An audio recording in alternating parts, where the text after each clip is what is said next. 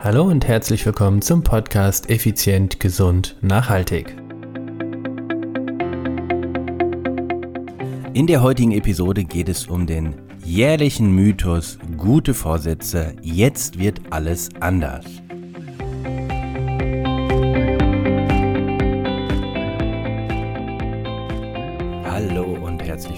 Hier bei Effizient, Gesund und Nachhaltig. Ich bin's wieder, Stefan, Stefan Schlegel, dein Unternehmer, Mentor und Podcaster.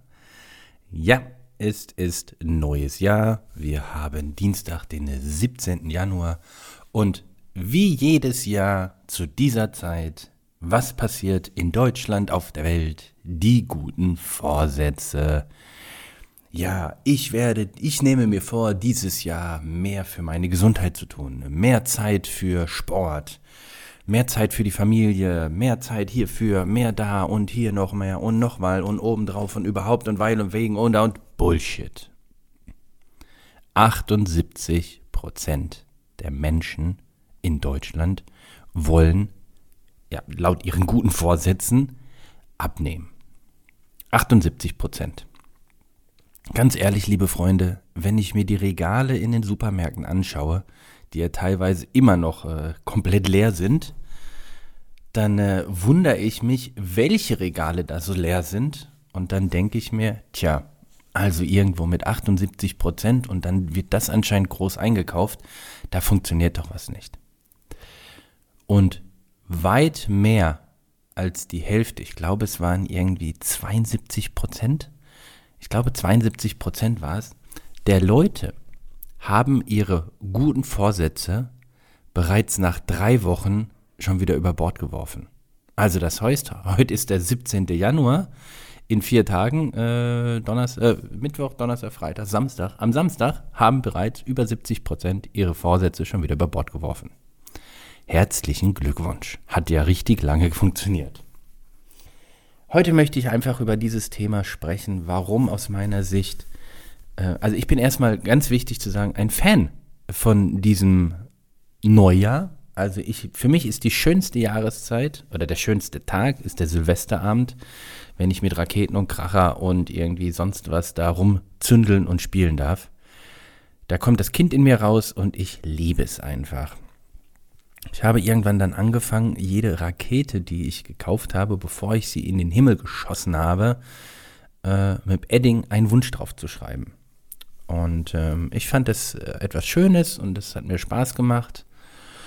Ich habe schon als Kind es geliebt, dieses Feuerwerk, das Bunte, das Krachen, die, die Lichtereffekte, die Lichteffekte und ah, ich fand es einfach toll ja, jetzt kommen die äh, Naturschützer unter euch, ja, die armen Tiere verängstigen und so weiter. Darum geht es heute nicht. Mir geht es wirklich nicht darum, sondern mir geht es darum, darum, darum, darum. ja, es ist noch sehr früh. Ich nehme diesen Podcast hier quasi eins zu eins live auf. Es ist gerade Dienstag, 17. Januar, 5.50 Uhr. Ich bin jetzt ungefähr zwei Stunden wach und dachte mir, jo, jetzt fängst du mal mit deinem Podcast an. Also, von daher verzeih mir ein bisschen die, äh, wie soll ich es ausdrücken, äh, die Wiederholung meiner Wörter.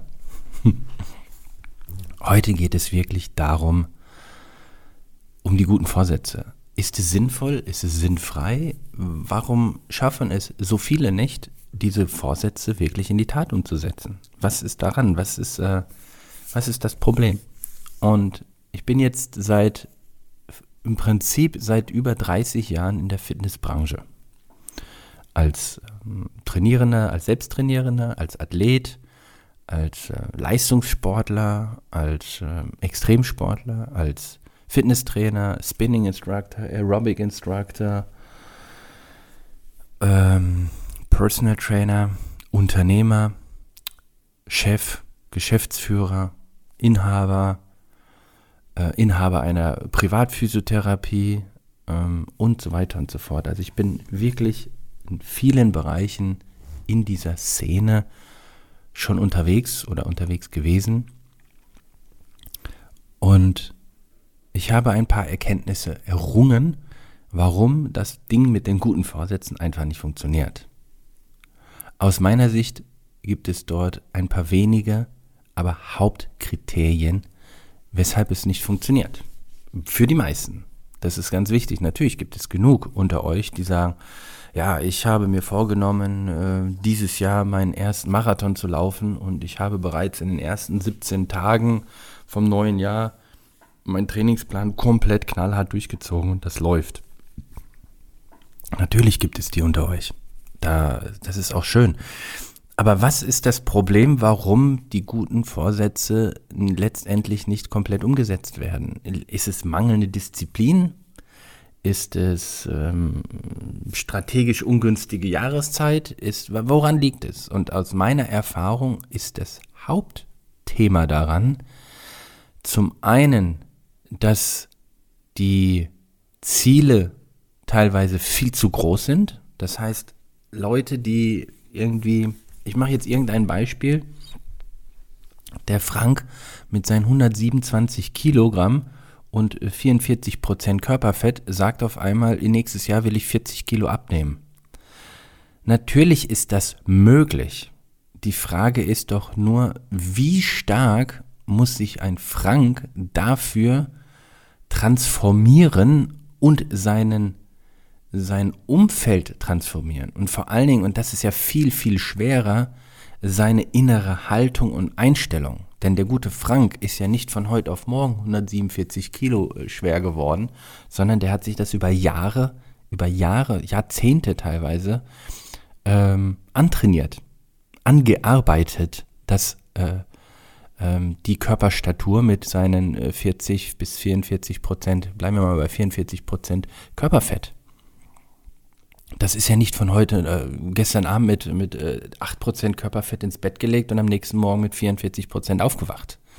Das ist es ja nicht, sondern das hat er sich über Jahre bzw. Jahrzehnte ähm, ja, ange, angeeignet, nenne ich es jetzt mal. Ich will gar nicht mal sagen angefressen, weil das klingt äh, bösartig, sondern angeeignet. Das heißt, der gute Frank hat sich art- und bedarfsgerecht eben nicht verhalten. Und das ist das Entscheidende. Er hat einfach seinen Lebensstil so geändert oder beibehalten, dass ihn letztendlich zu einem 147 Kilo schweren Mann gebracht hat. Und dann hinzugehen und zu sagen, nächstes Jahr nehme ich 40 Kilo ab, ja, das ist ein tolles Ziel, klar. Äh, und wenn es nur 30 wären oder 17, ist das auch fantastisch, weil jedes Kilo, was in diesem Fall runtergeht an Körperfett, ist äh, gewonnene Lebensqualität und möglicherweise auch ein Zugewinn oder Erhaltung von Lebenserwartung. Es ist aber meistens der Fall, dass, äh, und jetzt nehme ich wieder den guten Frank mit seinen 147 Kilo, dass einmal das Delta zu groß ist, 40 Kilo, das Ganze unstrategisch angegangen wird und es keine ich nenne es mal Sicherheitsnetze gibt. So, das heißt also, der gute Frank sagt einfach, ja, und dann mache ich, äh, die Methode ist FDH, er frisst die Hälfte. Ich esse jetzt einfach nur immer die Hälfte, egal ob ich satt bin oder nicht. Und ich esse jetzt ab heute keine Smarties mehr. Jo, was ist denn aber, wenn du dann wieder Smarties isst? Was ist dein, äh, dein Sicherheitsnetz? Inwiefern wirst du dich selbst oder von anderen abgefangen, dass du nicht wieder in deinen alten Trott, den du dir über Jahre aufgebaut hast, zurückfällst?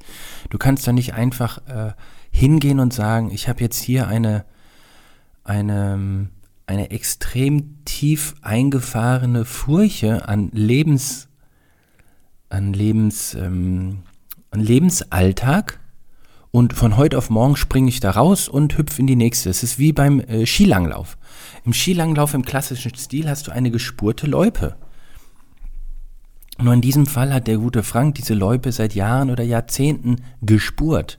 Das heißt, das Ding ist richtig fest und tief. Da kannst du nicht einfach mal so raushüpfen. Natürlich, du kannst raushüpfen für einen Tag oder vielleicht auch eine Woche oder sowas. Das funktioniert. Aber du wirst immer wieder zurück wollen, instinktiv, weil das einfach deine Gewohnheit ist. Und von heute auf morgen Gewohnheiten zu ändern, ist äh, extrem schwierig. Daher meine Empfehlung, wenn du dir so etwas äh, Großes vornimmst, wie in diesem Fall der Frank, dann such dir jemand, mit dem du das zusammengehst, diesen Weg. Das muss kein Coach, Trainer oder Personal Trainer sein. Das meine ich damit gar nicht, sondern such dir einen Buddy, such dir einen Mitstreiter, einen Gefährten, so wie bei Herr der Ringe, ja. Das waren auch mehrere Gefährten, die mit dem, äh, ähm, äh, wie heißt der? Beutling, glaube ich, ja. Frodo Beutling, mit dem, mit ihm da unterwegs waren, ja, sein bester Freund und äh, dann, was weiß ich, da irgendwie Elben noch und, und was nicht, und Zwerge und was nicht alles dabei war, da waren halt, er hatte Gefährten dabei, er war nicht alleine auf diesem Weg und ja, ich glaube, dass du dich schon alleine teilweise in die Lebenssituation gebracht hast, in der du bist. Aber das Entscheidende daran ist, wenn du sie ändern willst, dass du sie nicht auf der, auf der körperlichen Ebene beginnst, sondern auf der Mentalebene. Das heißt, zu analysieren, wieso hast du dich so verhalten, wie du dich verhalten hast? Was war der ausschlaggebende Punkt dazu? Welche Fallen liegen die ganze Zeit auf dem, auf dem Weg aus oh, und wie kannst du sie umgehen? Also wenn du zum Beispiel ein Stressesser bist, das heißt, je mehr Stress du hast, umso mehr wirst du auch einfach kompensativ essen. Dann ist es wichtig, dass du das analysiert hast und dass du dir halt eben, da sind wir wieder bei dem Sicherheitsnetz, auch äh, Strategien überlegt hast, wie mache ich das in Zukunft, wenn ich Stress habe und was passiert, sollte ich trotzdem in ein altes Muster fallen? Wie komme ich dann wieder, wie werde ich abgefangen, wie komme ich da wieder raus? Und aus meiner Sicht funktioniert es natürlich am einfachsten mit einem erfahrenen äh, Buddy, Coach, äh, Mentor an deiner Seite. Denn jetzt gerade bei dem Thema Abnehmen, Gesundheit, Sport, all diese Dinge, ja, ich kann es nachvollziehen, wenn die Leute sich wünschen, na, mein ganz andere, ja, eine Körpertransformation hinzulegen, also ein, ein riesen Delta dazwischen haben. Aber je größer das Delta ist, umso mehr, und das ist meine Meinung und meine Erfahrung, umso mehr Hilfe von außen brauchen wir. Denn einfach ein Buch lesen und äh, ab heute sagen, ja, jetzt, äh, ich habe ein tolles Buch über, äh, keine Ahnung, Paleo-Ernährung gelesen und ab heute bin ich jetzt ein Steinzeitmensch. So, und äh, das funktioniert halt einfach nicht so. Das äh, bedarf Unterstützung, immer wieder auch, ähm, es werden viele Fragen aufkommen, es werden Situationen aufkommen, denen du noch nicht gewachsen bist, weil du dich damit noch nicht beschäftigt hast.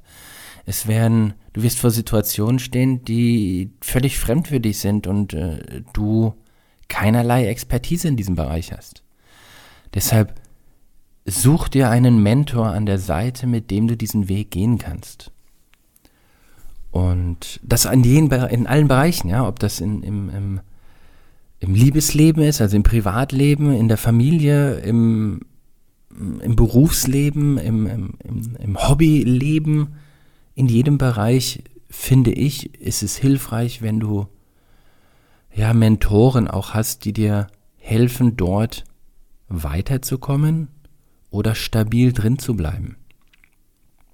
Denn entscheidend ist, dass du deine Persönlichkeit veränderst. Es gibt ja diesen schönen Spruch, jetzt muss ich kurz überlegen, wie ich den zusammenkriege. Ähm, du musst erst ein wie heißt es, du musst erst Millionär, du musst dich, du musst erst Millionär sein, bevor du einer wirst. Äh, oder so ähnlich. Kriege ich leider gerade nicht mehr hin. Also es geht im Prinzip darum, du musst erst, du solltest erst das Mindset eines Millionärs haben. Nee, der Unterschied ist, eine Million zu haben oder Millionär zu sein. So rum war das, glaube ich, ja. Eine Million Euro zu haben, ist äh, ähm, eine andere, andere Challenge, als wirklich ein Millionär zu sein. Und äh, nämlich der Hintergedanke daran ist, wenn du ein Millionär bist, dann kann man dir dein ganzes Geld wieder wegnehmen. Du hast aber das Mindset eines Millionärs, das heißt, du weißt, wie du wieder zu Geld kommst. Und äh, wenn du einfach nur, das ist ja der, der Unterschied, ob du äh, eine Million Euro auf deinem Konto hast, weil du es dir über die Jahre angearbeitet hast, oder ob du einen Lottogewinn äh, bekommen hast. Ähm, ist ein völlig unterschiedliches Mindset, wie du damit auch dann später umgehst.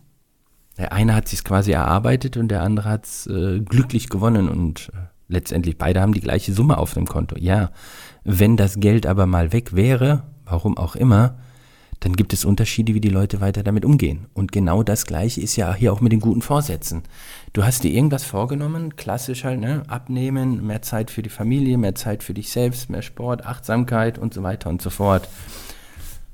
Freunde, das ist alles gut. Jedoch sucht euch jemand an der Seite. An, der, an die Seite, sucht euch jemand an die Seite, Oh Gott, heute Morgen. Ich sollte echt den Podcast nicht mehr morgens aufnehmen. Ähm Nun gut.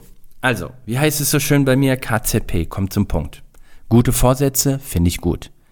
Jedoch, mach dir gleichzeitig einen sogenannten Schlacht- und Strategieplan, wie du es umsetzt. Was sind deine Sicherheitsnetze? Wem äh, berichtest du davon? Wem committest du dich gegenüber? Und vor allen Dingen, warum willst du diese, ähm, dieses Ziel in diesem Jahr erreichen? Hinterfrage den, den Ursprung, also das tiefe Warum. Und dann denke ich, hast du eine, und das nicht denke ich, dann bin ich davon überzeugt, hast du eine viel größere Chance, das Ziel auch zu erreichen. Und in diesem Sinne, Denk immer dran, wie Jeff Bezos mal sagte, Every day is day one. Jeder Tag ist Tag 1. In diesem Sinne, eine schöne weitere Woche. Ciao, ciao. Bye, bye. Dein Stefan.